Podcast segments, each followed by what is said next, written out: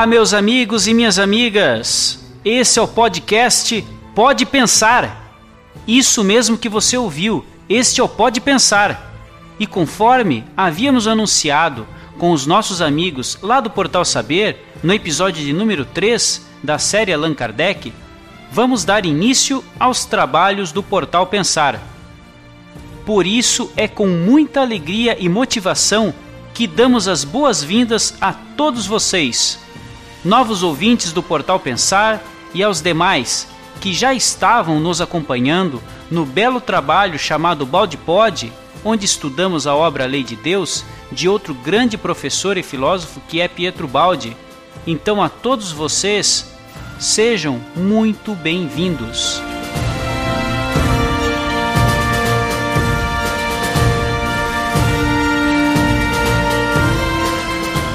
Aqui quem fala é o Tom, e agora aqui daremos prosseguimento com grande satisfação à série Allan Kardec, onde faremos podcasts que abordarão toda a codificação espírita, num trabalho dedicado e debruçado em estudos de nossa equipe. Este é o podcast de número 4 da série Allan Kardec, no qual trataremos sobre a segunda parte do Livro dos Espíritos. Chamamos então para este bate-papo os amigos Afonso Chagas e Guilherme de Barros de Belo Horizonte, o Neto de Taperoá, na Paraíba, e a Elemara de Porto Alegre.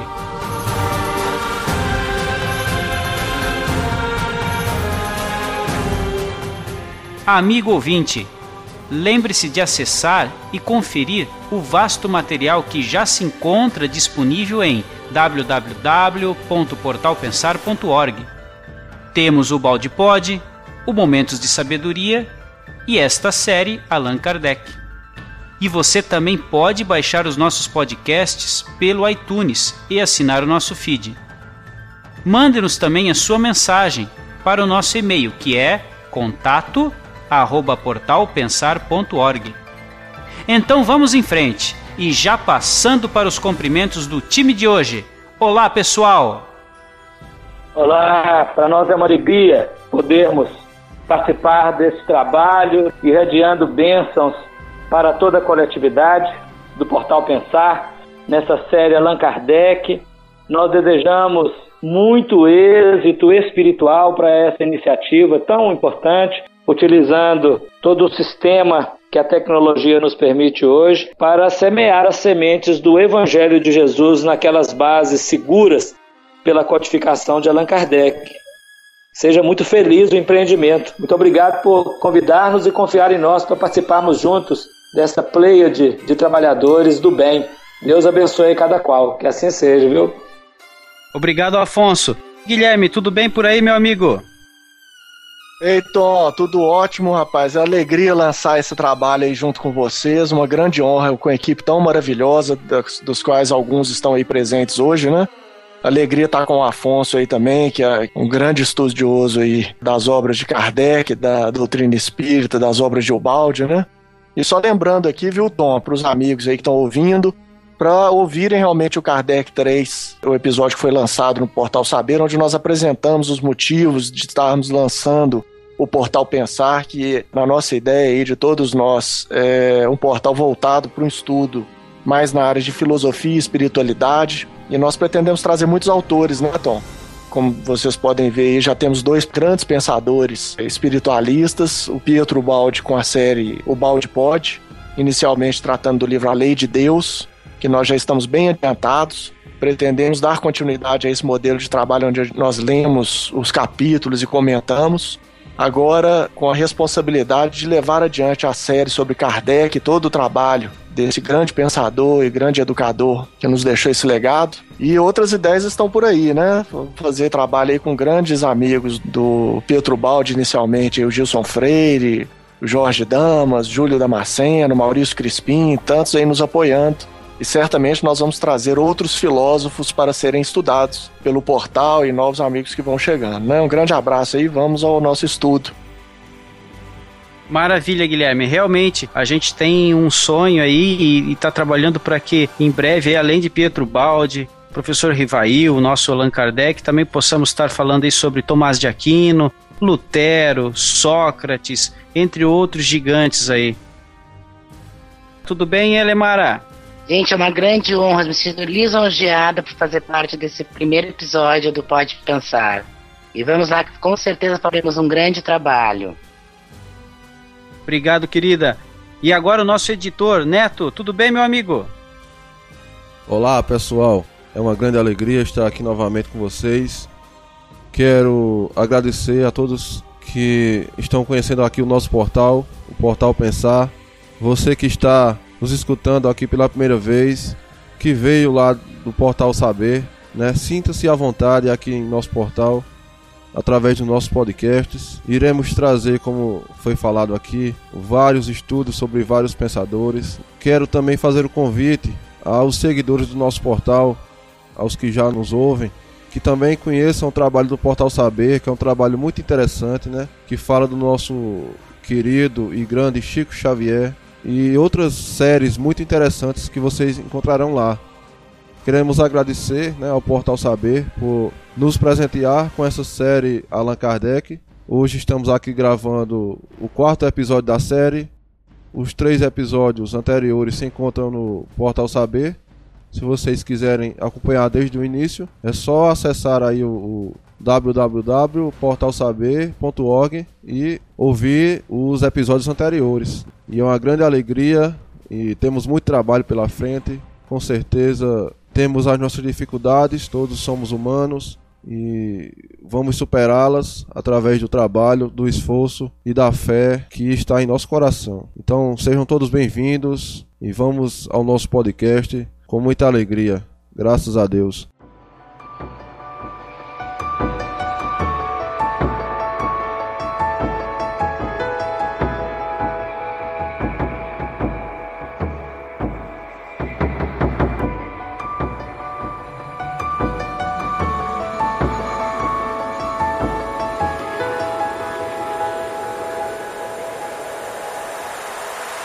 Então, meus amigos, Afonso Chagas Correia, um dos porta-voz da mensagem do Cristo por esse Brasil afora.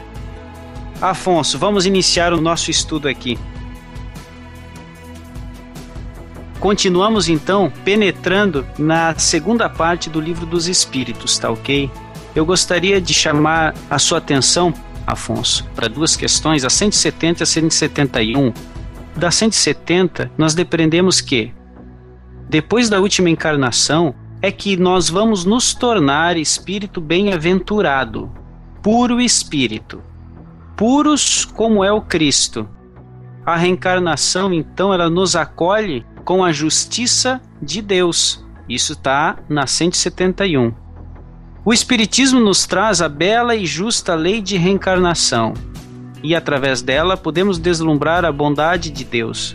Mas por que, Afonso, o chamado cristianismo oficial, pelo menos admitido pela grande maioria, é contra esta ideia? Essa é a primeira questão. E outra, na questão nessa 171, o livro dos Espíritos nos chama a atenção para o seguinte ponto: é, e nos fazem perceber do que o egoísmo do homem é capaz de fazer para não se submeter ao enfrentamento consigo próprio. Então, Afonso, dentro dessa questão 171, né, falando sobre espírito bem-aventurado, por espírito, e a reencarnação e o porquê que aconteceu aí na nossa história, o que é que você tem para nos auxiliar aí?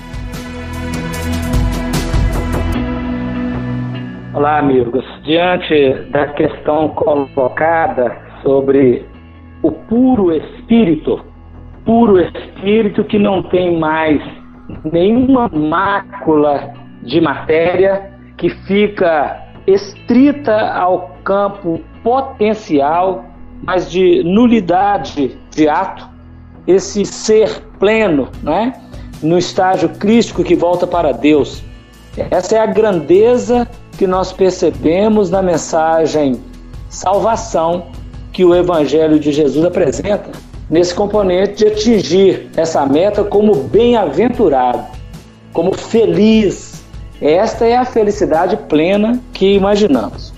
Agora, nós sabemos que para atingir esse patamar, se tentou explicar de várias maneiras, várias filosofias e teologias para tentar ser arrebatado ao céu, né? Retornar ao céu, ao seio de Deus nessa plenitude.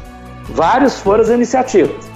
E, naturalmente, a doutrina espírita, Allan Kardec teve o privilégio, a prerrogativa, o convite, né, para ser aquele é, colaborador do Cristo a resgatar na história do mundo e principalmente no mundo ocidental o processo da reencarnação. Só para a gente fazer uma lembrança que a reencarnação é uma doutrina antiga, antiquíssima. Desde a Índia antiga, desde a China milenária antiga, antes da Índia, depois a Índia, o Egito, essa doutrina era aceita, trabalhada, mas tinha um problema. E esse problema, eu creio que para o mundo ocidental, ele foi muito grave. Porque o que, que aconteceu no mundo ocidental? Pitágoras viaja à Índia, viaja ao Egito e aprende a palingenesia, que é a doutrina da reencarnação progressiva de evolução. Mas também Pitágoras aprendeu a metapsicose. E a metapsicose, ela dava a ideia, é o ensinamento, que o espírito podia encarnar num corpo de animal e vice-versa.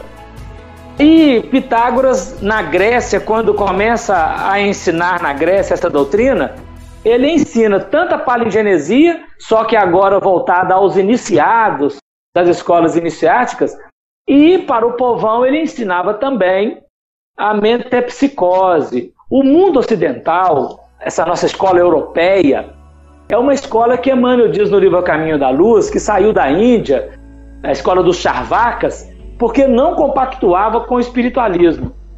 É o grupo dos capelinos exilados da capela, dentro do contexto da Índia, que não aceitava a doutrina espiritualista nenhuma, eles eram materialistas. E na mentalidade europeia isso não caiu muito bem. Mas Aristóteles ensinou, Sócrates trabalhou a ideia, Platão trabalhou a ideia. E aí o que, que acontece? Passado algum tempo, alguns séculos, quando o cristianismo chega a Roma, e Roma havia importado também a filosofia grega, que Roma, como conquistadora, aproveitava tudo que bom que tinha nas coletividades dominadas, o cristianismo trabalhava a reencarnação, o cristianismo do Cristo, aquele original primeiro. Porém, como já na Europa, na, de alguma maneira, aqueles que estudavam haviam distanciado bastante de Sócrates, de Platão, até mesmo de Pitágoras nesse sentido, essa doutrina foi é, trabalhada para que ela não continuasse a ser discutida. E aí tem um caso que é debatido sobre o imperador Justiniano e a sua esposa Teodora, que fizeram esse movimento de convocar um concílio e, por votação, deixar de discutir. Mas esse concílio é um ponto. Ele não poderia imputar a mente das massas tão fortemente como aconteceu. Nós achamos que a mentalidade ocidental, a mentalidade europeia, ela caiu-lhe muito bem a ideia de não discutir reencarnação e vão viver aqui, a vida aqui e agora. Nós vamos conquistar o paraíso é aqui e agora. Queremos é, é viver bem. Então, esse ponto para a religião, para a filosofia, ficou muito agradável, muito satisfatório não discutir reencarnação, ficar apenas na imediaticidade da vida, nascer, viver e morrer e pronto, acabou, não é? Com algumas variantes de depois da morte, céu e de inferno pela religião, mas a maioria da ideia, né, de verdade mesmo, é de que não existia, existia nada após a morte, né? Então eu penso assim, por isso que essa beleza de doutrina que é a da reencarnação, que é a misericórdia de Deus em favor do espírito, dando a ele a condição de reajustar-se com a lei. Emmanuel diz no livro Emmanuel que se Deus pudesse perdoar, que ele não sente ofensa, ele não precisa perdoar, mas se Deus pudesse perdoar, a reencarnação seria quase que como um perdão divino, dando ao espírito que faliu a possibilidade de reerguer e, a partir das vidas sucessivas, atingir essa meta de espírito bem-aventurado, mas principalmente puro espírito, o livre, livre de toda e qualquer impureza, de toda e qualquer mácula. É isso que nós pensamos a respeito dessa questão que você propôs, amigo.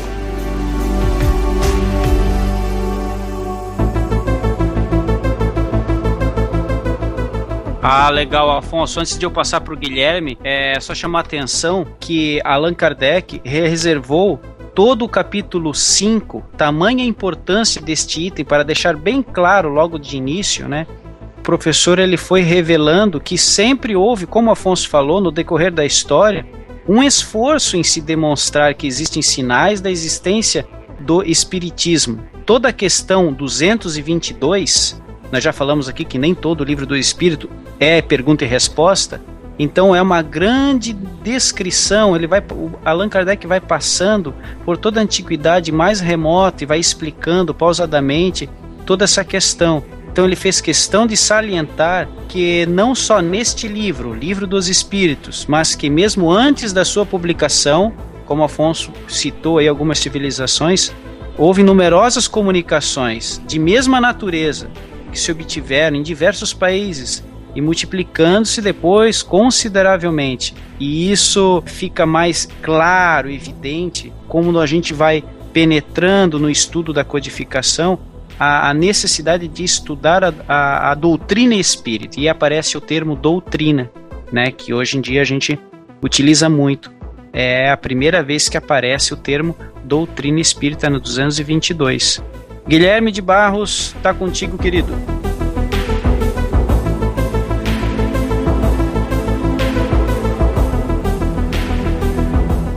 Ô Tom, isso aí realmente não tem dúvida de que a, a, o tema da reencarnação é muito relevante para a doutrina espírita.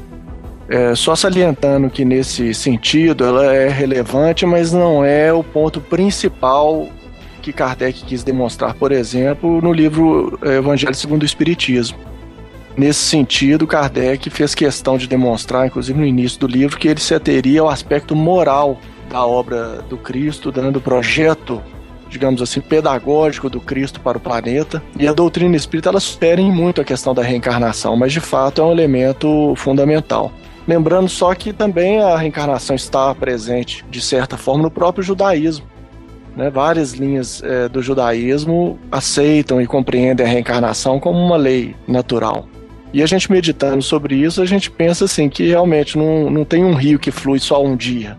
Né? Como o sol não brilha um dia só. Como é que seria se o sol brilhar só um dia e depois não aparecesse novamente? Então a vida do espírito ela é constante, é um rio que flui constantemente e não há de fato por que nós imaginarmos que a vida é uma só. Ela é uma sequência. A vida espiritual, sim, é uma só. Mas é uma sequência de idas e vindas no plano material para que se cumpra a lei de justiça e prosperidade para o espírito no sentido, no rumo à sua perfeição, aquela perfeição que o aguarda, né? Eu só queria, Tom, lembrar um ponto anterior aí no Livro dos Espíritos, antes do Kardec abordar a questão da reencarnação, por volta da questão 180, ele aborda um tema muito interessante que eu gostaria de lembrar só porque nós estamos aí com essas explorações em Marte, com imagens chegando constantemente, né? Todos nós podemos ver isso acontecendo e alguns vídeos foram publicados falando que o Chico estava errado, que a reencarnação, porque o Chico falava que tinha vida em Marte e tudo. E para vocês verem realmente como o conhecimento da codificação é fundamental. Nessas questões aí, se não me engano, 186 e 187 também, o Kardec pergunta em relação à vida em outros orbes, e a resposta dos espíritos é muito clara em relação à natureza da vida nesses, em alguns planetas, que ela pode ser de uma natureza mais fluídica, não perceptível aos nossos sentidos. Então, quem conhece a doutrina espírita sabe que o Chico e os espíritos que falaram através dele não estão errados. De que é possível sim que a vida exista lá e exista vida inteligente, mas não necessariamente aquela que seja possível de ser captada pelos nossos instrumentos. Isso aí, Guilherme, é nas considerações da 188, né? E fala claramente ali, são considerações de Kardec. Ele fala sobre é, Marte. É, Neto, tá contigo, vamos lá.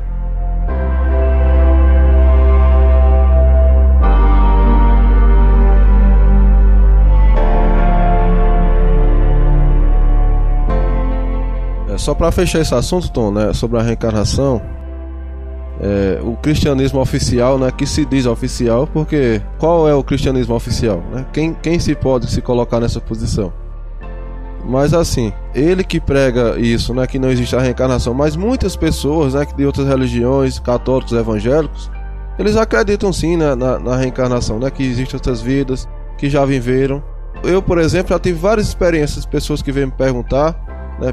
Católicos que vêm me perguntar se existe realmente essa outra vida, que eles têm lembranças, né, de outras vidas, é, jovens aqui que vêm falar comigo, perguntando, olha, eu me lembro tal que eu vivi, que eu não sou dessa família, né, que eu era de outra família. É, jovens já vieram falar sobre isso, então é, é uma ideia que está aflorando na, na própria mente das pessoas, né. Fora os estudos que se tem feito, né, por cientistas, eu esqueci o nome agora do, de um médico que ele catalogou mais de 3 mil casos de reencarnação, né, de provas. É o Ian Stevenson. Isso, né, que ele catalogou é, inúmeras provas, né, de que, de que a criança tem lembranças de outra vida. E quando a gente tira essa ideia da reencarnação, né, a religião não prega, se torna uma coisa tão assim desfocada do, do da espiritualidade, né? Porque você conversa com as pessoas quando você toca no assunto da espiritualidade, né, da da vida espiritual, as pessoas falam: "Não, eu não acredito que existe vida após a morte", né? Então, como que essa pessoa acredita em Deus? Como que essa pessoa acredita que vai existir um céu, né? Como, como que, que pode ser isso, né? Eu fico me questionando. E outra coisa, se não existisse a reencarnação, né? Se tivéssemos apenas essa chance, uma única chance de sermos seguidores do Cristo, de, de sermos cristãos, então a metade da é, 90% ou mais das pessoas estariam no inferno. Não tem como a gente é, no estágio que a gente está fazer uma transformação tão rápida, né? Uma vida é tão pouco para a gente purificar todas as, as nossas impurezas. É, é extremamente necessário que exista a reencarnação. Extremamente necessário. Não é nem questão de dogma religioso, mas é, é uma necessidade da justiça divina, né? Está de acordo com a lei divina a reencarnação.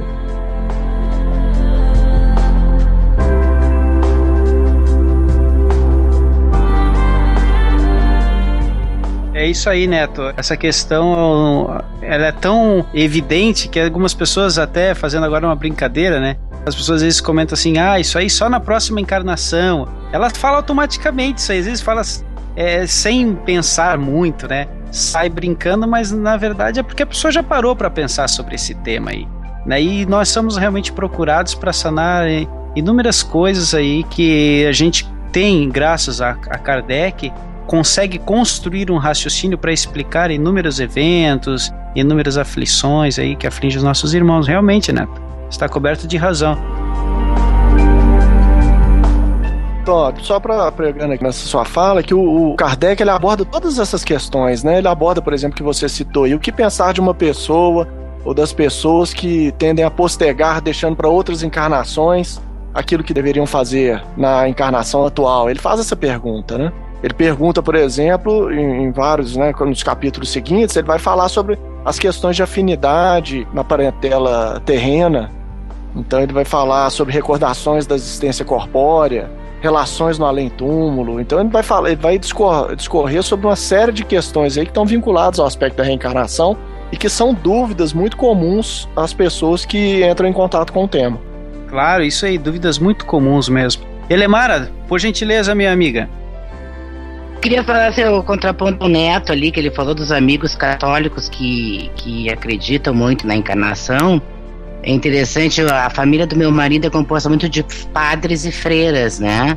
E quando eu digo para eles assim, quando eles sabem que eu sou espírita, eles não, a gente acredita na imortalidade da alma, isso aí não há problema. Quando se fala em reencarnação, eles entram num pânico que, que, a impressão que eu tenho é que eles ficam num pavor, num medo daquilo que é, que é muito engraçado. Sabe, isso aí eles, eles sabem, eles chegam a ficar, a dizer assim, ah, não, isso aí eu não entendo, isso aí é outra coisa, isso é outra coisa sabe? Sem, sem, fico com medo até de falar no assunto da reencarnação. É muito interessante isso. É, exatamente. Muito interessante. É, agora, só para antes de passar para o próximo tema, né? Voltando ao que o Neto falou, cristianismo oficial se baseia em números, né, Neto? Temos um grande número, né, de pessoas que se confessam católicas. Então, se fez essa associação. Então, então o cristianismo oficial. Mas se você for conversar com um irmão evangélico, ele vai dizer assim: nós cristãos. Se você for conversar com qualquer espírita, ele vai falar: não, o espiritismo é o cristianismo primitivo, original, primordial. Então, assim, todos são cristãos, né? Acreditam e seguem o, o mestre Jesus. Quem não é cristão aí são outras linhas, né? São os, os taoístas, os budistas, hinduístas, aí sim. Mas do outro lado, né, são, somos nós cristãos. É realmente interessante essa parte sobre o do porquê que o cristianismo oficial ainda não, não incorpora a ideia da, da reencarnação, mas eu outro dia até brinquei com o grupo, pensei, olha, pelo andar da carruagem, daqui a 200 anos não acho que vai estar tá institucionalizado aí um instituto da, da reencarnação, no meu ponto de vista. O Afonso gostaria de dar uma arrematada aí.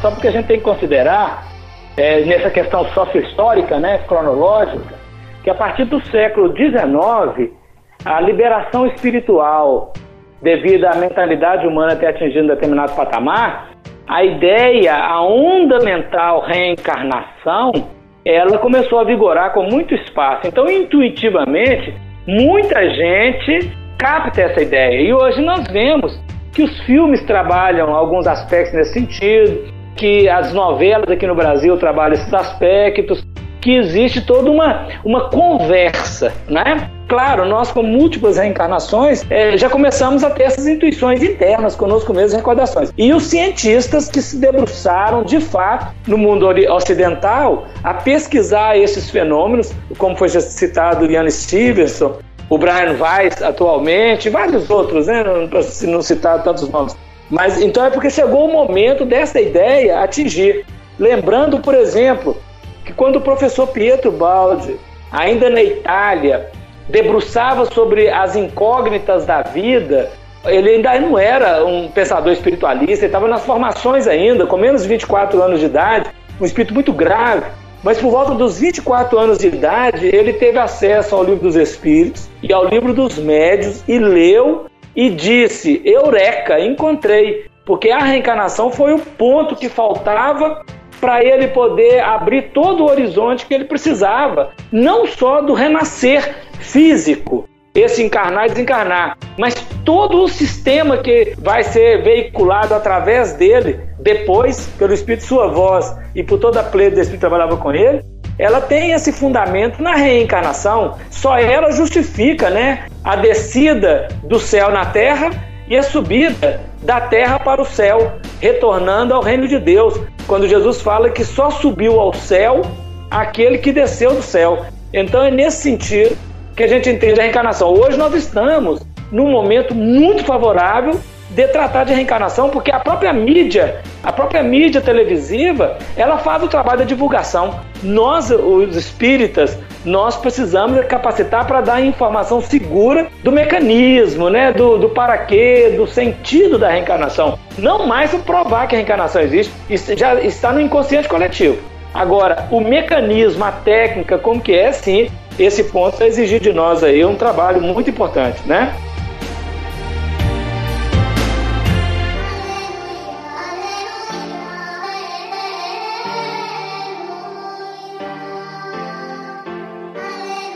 Que bom que você tocou no professor Pietro Baldi.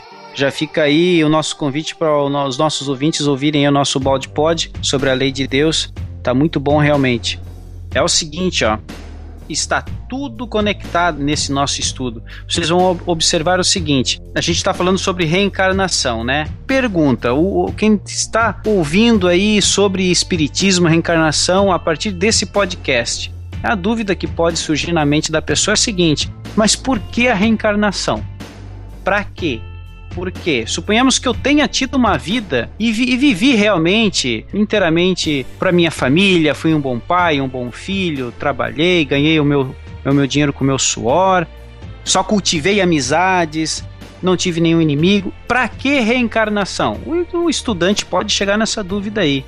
Então, atente para 267A. A matéria deseja a grandeza das riquezas materiais para gozá-la.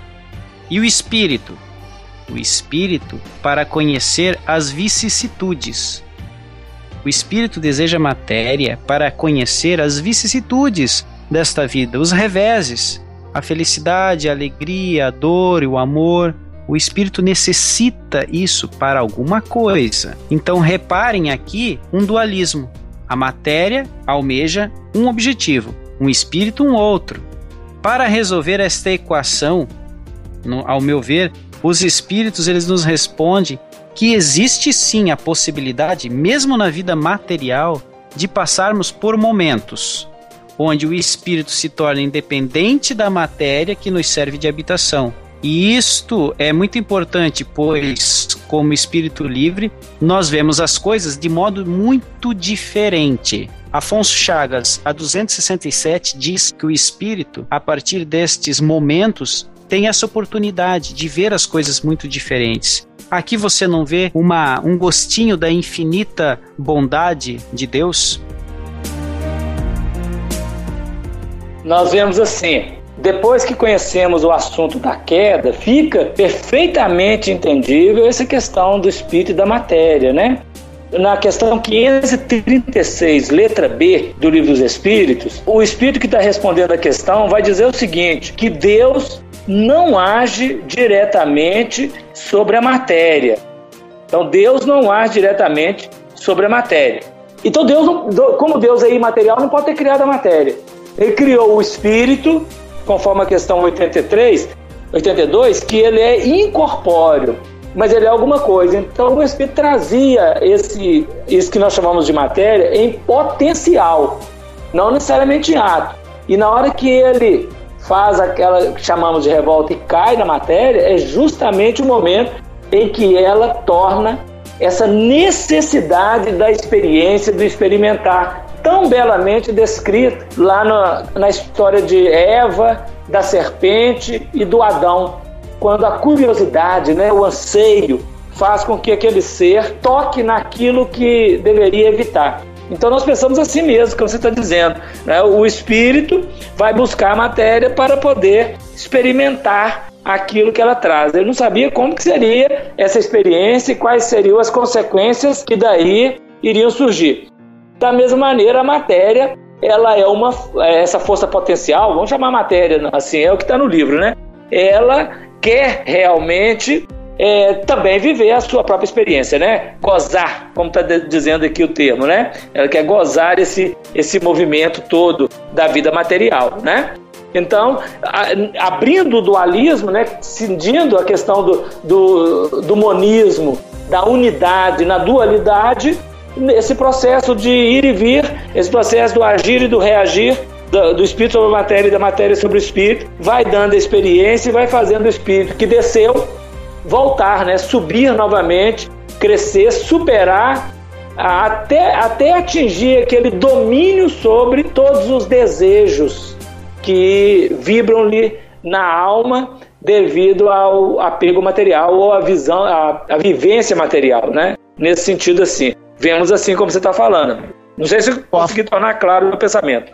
Ô Afonso, queria aproveitar até a oportunidade para já deixar aí para o amigo ouvinte, se ele não está familiarizado com o tema que você falou, chamado A Queda, é, nós tivemos a oportunidade de assistir a sua palestra no seminário do Balde e eu gostaria muito de te convidar para você pegar aquele estudo especificamente que você apresentou e nós fazemos talvez um ou dois episódios sobre esse tema e pegarmos também outras cosmogonias que têm referência sobre isso é, aquele livro Arquitetura Cósmica do Gilson, ele fala bastante sobre isso e é também a nossa ideia aqui no Pode Pensar, colocarmos a palestra recente do Gilson, um seminário de quatro horas sobre o livro Arquitetura Cósmica, em que ele fala também um pouco sobre esse tema da queda, que é um ponto central da obra de Ubaldi.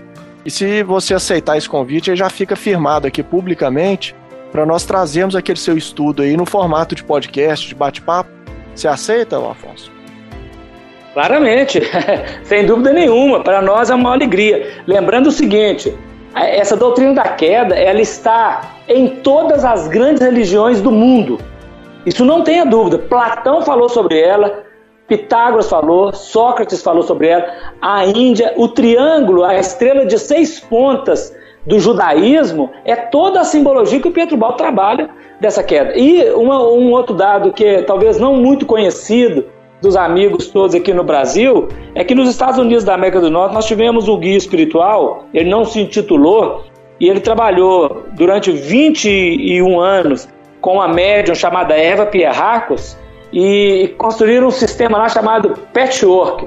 Patch, é, patch caminho, work trabalho, trabalho do caminho. E nesse, nesse, nessas palestras do Guia do Patchwork, ele vai falar sobre a queda, vai trazer uma ideia, né, um pouco, na mesma época que Pietro Baldo trabalhava os livros. Ele tem uma palestra chamada Deus e o Universo. Na mesma época, o Pietro Baldo aqui no Brasil publicou Deus e o Universo. Ele tem uma chamada Queda, ele tem outra que chama A Salvação. Pietro Baldo lançou a Queda e a Salvação.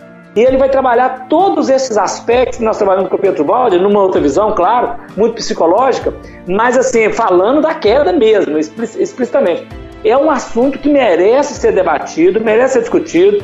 Ele está presente na Igreja Católica, né? Claro, com o emblema de Lúcifer da queda do paraíso. E, logicamente, nós temos material hoje, e está no livro dos Espíritos, está em, em, em, semente, né? Ele está no livro dos Espíritos. Nós só vamos lembrar que Kardec não tratou diretamente do assunto, apesar de ter ventilado em vários livros sobre isso, ele não tratou diretamente porque naquela época de Kardec nós nem tínhamos a física de Einstein ainda, né? Estávamos na física newtoniana, René Descartes, Isaac Newton, então não dava para trabalhar esses aspectos, né? Não, não tinha, e não era também o foco. Mas depois de Einstein, isso abriu todo um precedente e nós estamos, claro, com o maior interesse de discutir o assunto e de divulgá-lo na nossa sociedade, né? Com certeza.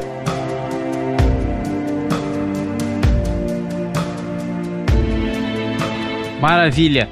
Ouvinte, você está acompanhando Pode Pensar. Esse Pode Pensar está abordando a segunda parte do Livro dos Espíritos, estamos dando continuidade.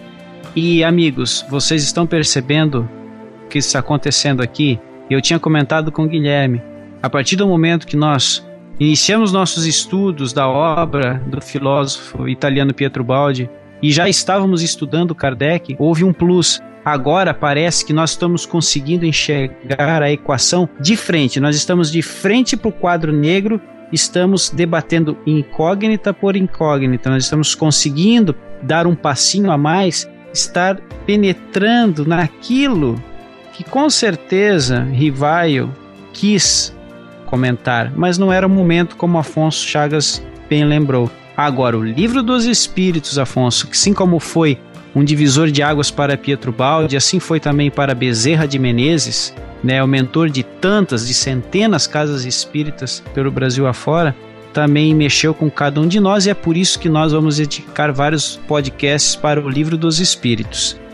E vou te falar uma coisa, Afonso. Estudando agora a questão 369, eu pensei a seguinte sentença: que à medida que os nossos órgãos se desenvolverem mais, é que nós vamos poder empreender significativos avanços na manifestação das faculdades inerentes à nossa alma. Avançar em nossa capacidade cerebral, por exemplo, vai abrir as portas de inúmeros eventos possíveis ao ser humano ainda quando, enquanto encarnado. Tudo isso está na 369. Enfim, Deus cotidianamente nos põe sobre os olhos e ao alcance da mão os mais simples e patentes meios de estudarmos a, entre aspas, psicologia experimental. Atentem para o termo que Kardec utilizou, psicologia experimental. Então, eu acho que, como você bem mesmo falou, Afonso, era um momento que nós não tínhamos ainda a condição psicológica de compreender, e agora nós já possuímos, né? Afinal de contas, nós temos aí muito material à nossa disposição, a internet grupos de estudo como esse que foi montado aqui através do saber. Acho que nós vamos dar importantes passos aí, pelo menos estamos abrindo a picada aí para que os nossos amigos possam também estar encarando e vendo as coisas como a gente passou a, a enxergar e não faz muito tempo. O que, que você acha, Afonso, dessa questão? Maravilhosa. Porque é o seguinte: Jesus definiu com toda a clareza possível: é, vigiai e orai para que não entreis em tentação, pois o espírito está pronto, mas a carne é fraca. Nós entendemos errado a questão da carne ser fraca. a gente está justificando o erro. Não, a carne é fraca para fazer, permitir, filtrar por ela a verdade do espírito. Nós estamos encarnados, né? Estamos vivendo na matéria. Então, esse, à medida em que nós desenvolvemos do ponto de vista material, corporal, dos órgãos, do sistema de vida, trabalhando higiene, trabalhando alimentação, é, ampliando as possibilidades cerebrais, as possibilidades de todos os órgãos de manifestação, logicamente essa verdade espiritual ela vai ganhar dimensão mais ampla, sem dúvida nenhuma. O magnetismo, essa psicologia experimental, que vai nos ajudar muito a ampliar e conhecer o Espiritismo. Chegou o momento para que isso seja colocado é, com toda a evidência diante de todos nós, diante da coletividade. Nós vamos atentar, oh, amigos, que no livro Os Mensageiros de André Luiz, no capítulo 4 e 5, tem uma palestra do espírito Telésforo. Telésforo foi alguém muito importante na época, por volta do século 3, 4, ele participou das, dos eventos da sociedade religiosa naquela ocasião. É, o Telésforo, nesta palestra que André Luiz registra, ele fala lá em determinado momento assim, muito rapidamente. O livro é de 1943, a palestra foi ouvida por volta de 1942, 40, por aí, 42. Ele está dizendo o seguinte: que o espírito humano, cada dia mais, está tendo maior contato com as esferas mais imediatas após a vida material que lhe, que lhe aguardam. E aí, o que, que a gente tem visto a partir dessa década de 40, 50, pós-guerra, pós-segunda guerra mundial? O problema psíquico no planeta exagerou, exacerbou, mas exacerbou do lado negativo. As, os transtornos mentais, porque acessou demais, não porque quis, é porque as conjunturas, né, as contingências. O cérebro possibilitou, o espírito irradiou, captou, só que captou muito zona umbralina. E tem piorado a qualidade psíquica de um contingente muito considerável da década de 50 para frente. Até agora nós temos visto, né? as questões psicológicas muito graves, os transtornos psicológicos, esses transtornos emocionais, os mentais mais graves que estão aí. Ao mesmo tempo, aquela chuva do Espírito de Deus na Terra, que é a mediunidade, tem acontecido para todo lado também, abrindo horizontes da mediunidade objetiva, ostensiva, tanto quanto desses componentes da inspiração, da intuição, no sentido construtivo, porque no sentido negativo nós já vimos aqui as doenças, né, os transtornos. Mas nós temos que trabalhar agora pela qualificação em bases da honestidade, da imparcialidade, da universalidade, da virtude, para que o nosso contato com as esferas invisíveis seja um contato com os espíritos mais luminosos. Esse processo está em andamento e é claro que os órgãos favorecem, é como se fosse uma antena, não é? Como se fosse uma antena. Um piloto de Fórmula 1 dirigindo um Volkswagen, 66, ele teve uma dificuldade enorme de poder fazer seus movimentos. Agora, ele dirigindo uma Ferrari, o Michael Schumacher, quando dirigiu a Ferrari, era uma maravilha. Porque, naturalmente, ele tinha um instrumento que dava conta da sua capacidade, né? da sua, do seu conhecimento, da sua habilidade.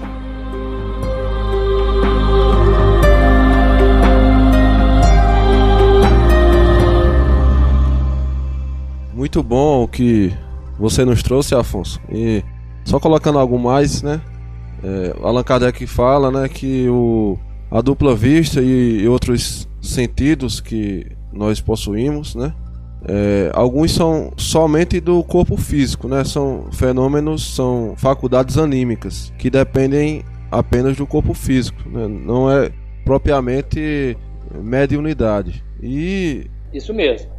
É, sabemos que a nossa evolução, né, a evolução da espécie, do, do, do, ser, do DNA, né, do nosso corpo, ela não parou, ela continua. O, o Pietro Baldi ele fala isso, né, nos seus livros.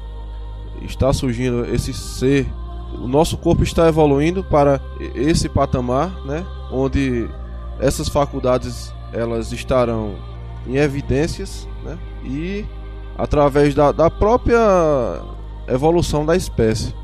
Então já podemos ver isso né, nas nossas crianças, na, nos nossos adolescentes, estão aí com faculdades, com, com percepções além do que nós possuímos. Uma criança já vem com capacidades mentais já consegue mexer no, no computador, no celular, coisas que alguns, algumas pessoas do nosso convívio, né? Algumas pessoas já mais idosas, elas não conseguem é, aprender com tanta facilidade, né? Então estamos aí à beira de, de, de uma nova era realmente, né? Ô, Neto, não é só para lembrar o seguinte, que uh, gente, nós temos aí um desenvolvimento coletivo, nós tivemos aí até torno de 1700, nós tivemos uma fase do desenvolvimento humano caracterizada por um período de mais materialismo, né? Agora, mais recentemente, com a Revolução Industrial, por exemplo, nós tivemos a, a humanidade capaz de trabalhar questões da ciência de uma maneira mais próxima, desenvolvendo habilidades específicas para lidar com o desenvolvimento planetário dentro desse período, digamos assim. Agora nós já estamos numa fase mais elétrica e atômica, digamos assim. E isso vai permitir que a humanidade desenvolva habilidades psíquicas também compatíveis. Então você mesmo ressaltou aí como é que as crianças já nascem com determinadas habilidades. Então, ao longo do, do, de um período relativamente extenso, a humanidade vai começando a desenvolver essas capacidades. Então, telepatia, todas essas coisas que nós intuímos que para nós são maravilhosas, elas vão ser coisa comum daqui a algum tempo. Né? Naturalmente, a, a, a coletividade também evolui. E, e, a doutrina espírita também nos demonstra isso, mostra isso bem claramente. E Allan Kardec também fala que é, essas características elas são herdadas através da genética, ele deixa bem claro isso, hein? confirmando o que eu falei aqui, que uh, é o desenvolvimento da, da espécie humana, né? De corpos mais perfeitos, como o Clayton citou aí, que abrirá novos horizontes né? para o nosso conhecimento, a nossa mente, para o nosso processo de evolução.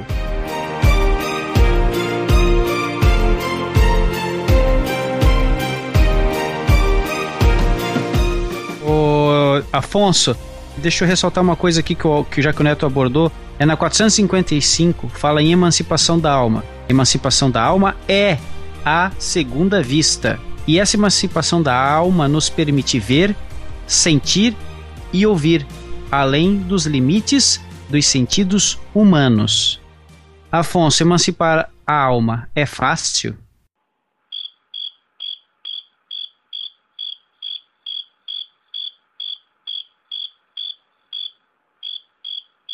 Teu som tá fechado, Afonso.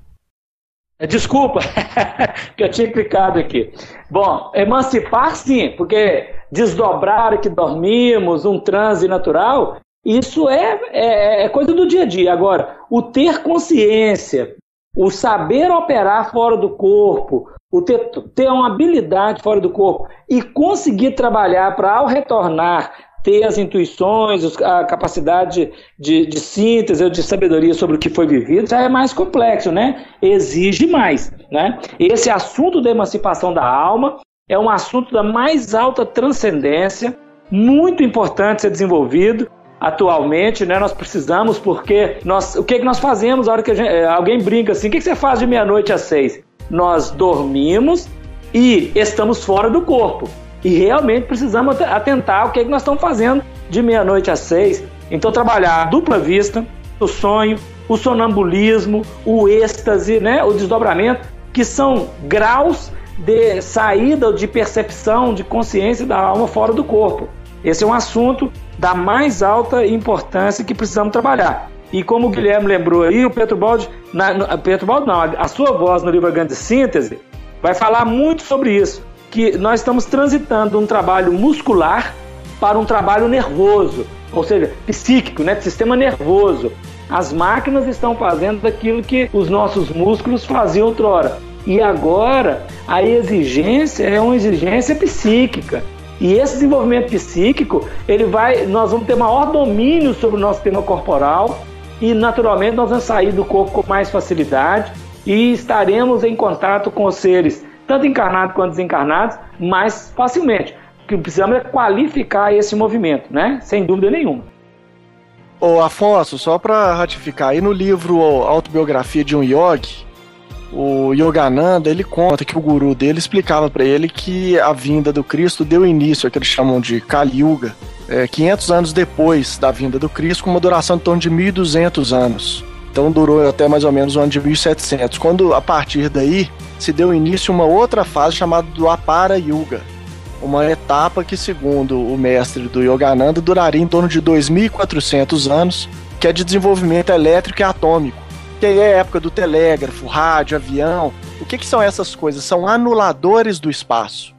Ou seja, essa é, é um período em que a, as distâncias vão se tornando menores e nós vamos ativando realmente um trabalho mais intelectual, de maior conexão com o outro. Então você pega a internet, tudo isso são caracterizadores de é, encurtamento das distâncias, aproximando as pessoas, nos dando uma ideia de que estamos todos de fato conectados. Já são ensaios para nós percebermos isso de maneira psíquica mais para frente. E beleza, é isso mesmo, é uma maravilha, porque isso que você vai falando aí, só vou dar uma citação sem entrar no mérito.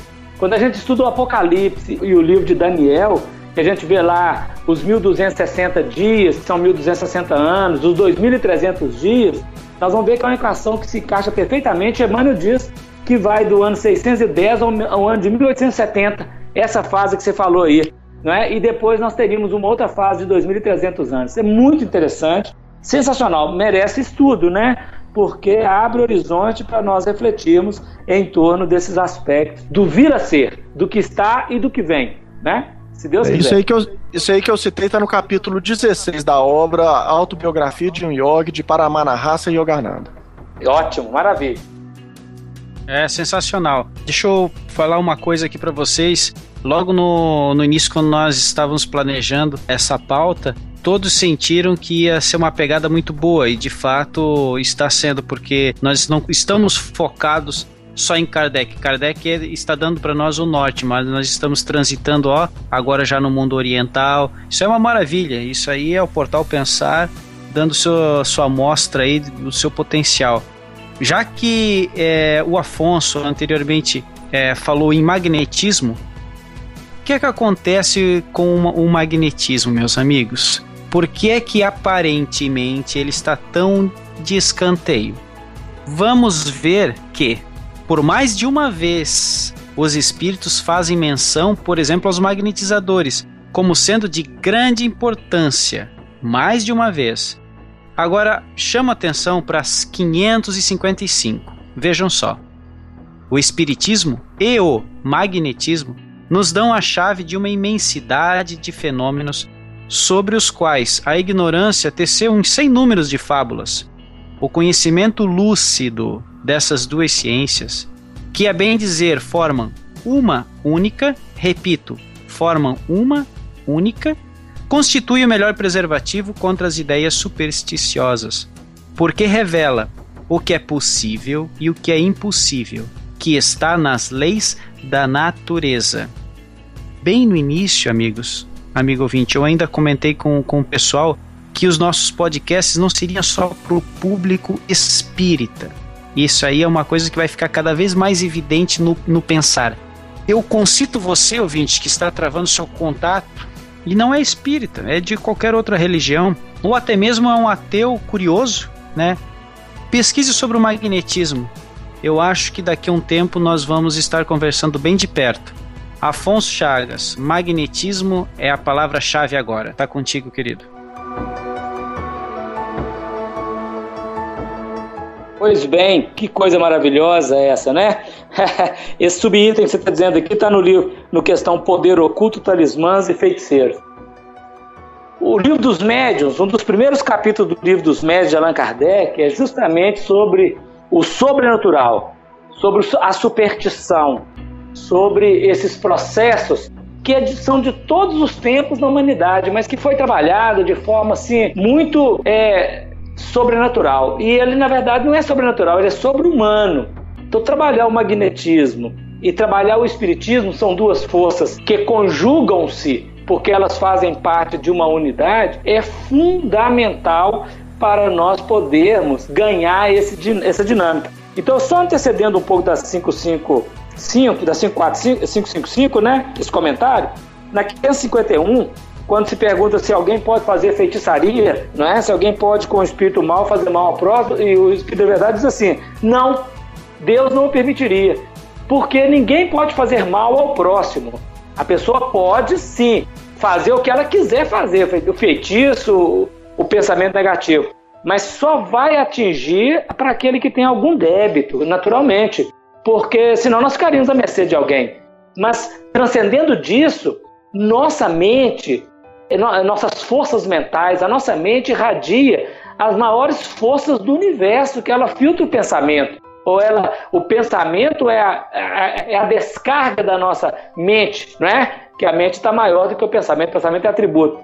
Então, a mente trabalha as maiores forças do universo e ela faz irradiar desta sua capacidade anímica toda esta força que envolve, que permeia a vida, que conecta, que desvincula, que associa. Então, assim, é preciso que nós compreendamos melhor o aspecto magnético. Nós vamos melhorar a qualidade do nosso passe, nós vamos melhorar a qualidade das nossas relações com as pessoas, o encontro vibratório pelos chakras, pela aura, né, vai ser melhor qualificado. Então, o entendimento dessa parte, né, que lá atrás e ainda hoje a ignorância teceu várias fábulas, Kardec está dizendo isso, nós precisamos resgatar. Então, cabe a nós espíritas não deixarmos de escanteio o assunto é, magnetismo. Eu só vou dar um dado aqui: eu estive viajando no interior de Minas recentemente na cidade de Piuí e encontrei um grupo que está estudando magnetismo a fundo. Eles pegaram desde Dipotê até todos que estão trabalhando hoje na atualidade e estão fazendo um grande levantamento, uma pesquisa, estão dedicando assunto, é, a, a, a pauta do assunto sobre magnetismo. Ou seja, nós em breve teremos material para reflexão muito importante nesse trabalho da nossa vida magnética, né? no campo anímico, juntando com o campo espírita, né? com o espiritismo claramente. Lembrando que Kardec é base para tudo, né? Kardec é base para tudo, porque todos os assuntos que nós vamos discutir, Kardec é base. Não podemos ficar só na base, o edifício inteiro nós temos que trabalhar, né? Como você citou anteriormente. Sensacional. Ele, fala pra, pra gente aí o livro que você tá lendo aí. Fala aí. Ah, eu estou lendo aqui o livro Corrente Magnética, o magnetismo aplicado à desobsessão.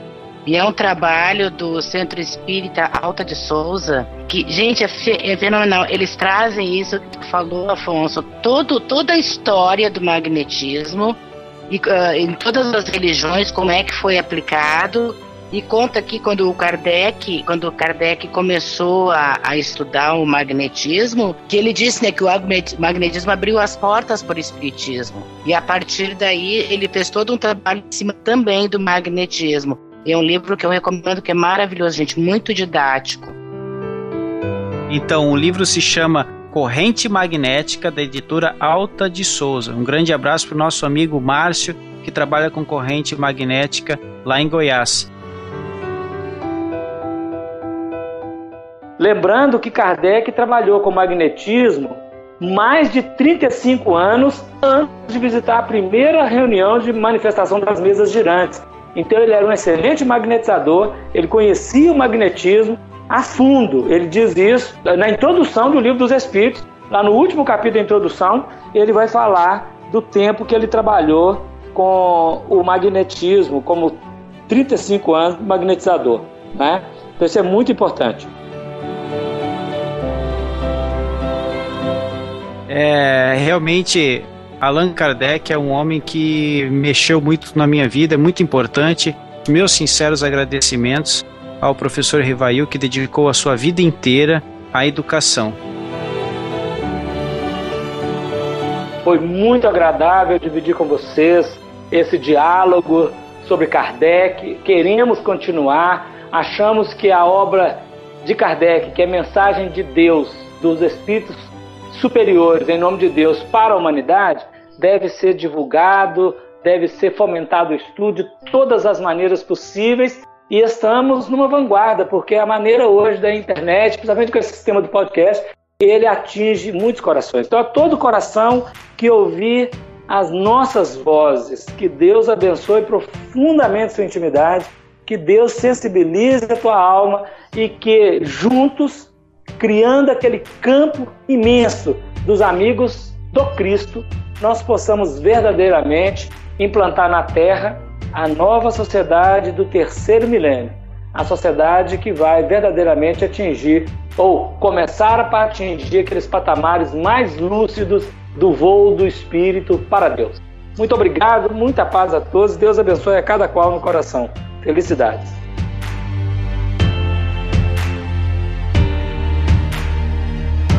Obrigado, Afonso. Deus que te ilumine e proteja sempre.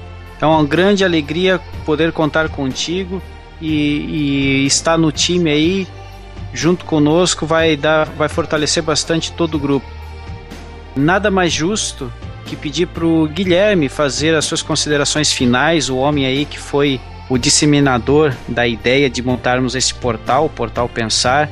Então, Guilherme, meu agradecimento aí a você, a essa belíssima, brilhante ideia. E tá contigo, meu irmão, para fazer o encerramento aí e deixar também sua mensagem para os nossos novos ouvintes. Ô Tom, obrigado, uma, uma, alegria enorme estar gravando esse primeiro episódio mesmo, ter sido tão bom aí com o Afonso e com todos vocês. E a gente espera tudo de melhor para o Portal Pensar, que nós possamos trazer grandes filósofos para conversar sobre o tema e manter o canal aberto tanto com o Portal Saber quanto com o Portal Ser. Você vê aí como surge aí o Afonso contando sobre essas pesquisas na área de magnetismo. Isso daria um pode saber muito bacana, né? Então fica aí, viu, Gambra? Se estiver ouvindo esse episódio do Pode Pensar, a sugestão para gravarmos aí com o pessoal que o Afonso é, relatou sobre magnetismo, que certamente daria um episódio e aí a gente acha que é até mais adequado aí para o portal saber, né? Então é isso, fica aí o convite para todos vocês acompanharem o Balde Pod, a série especial sobre o livro A Lei de Deus. E fiquem com Deus aí. Você pode pensar, você pensa daí que eu penso de cá. grande abraço.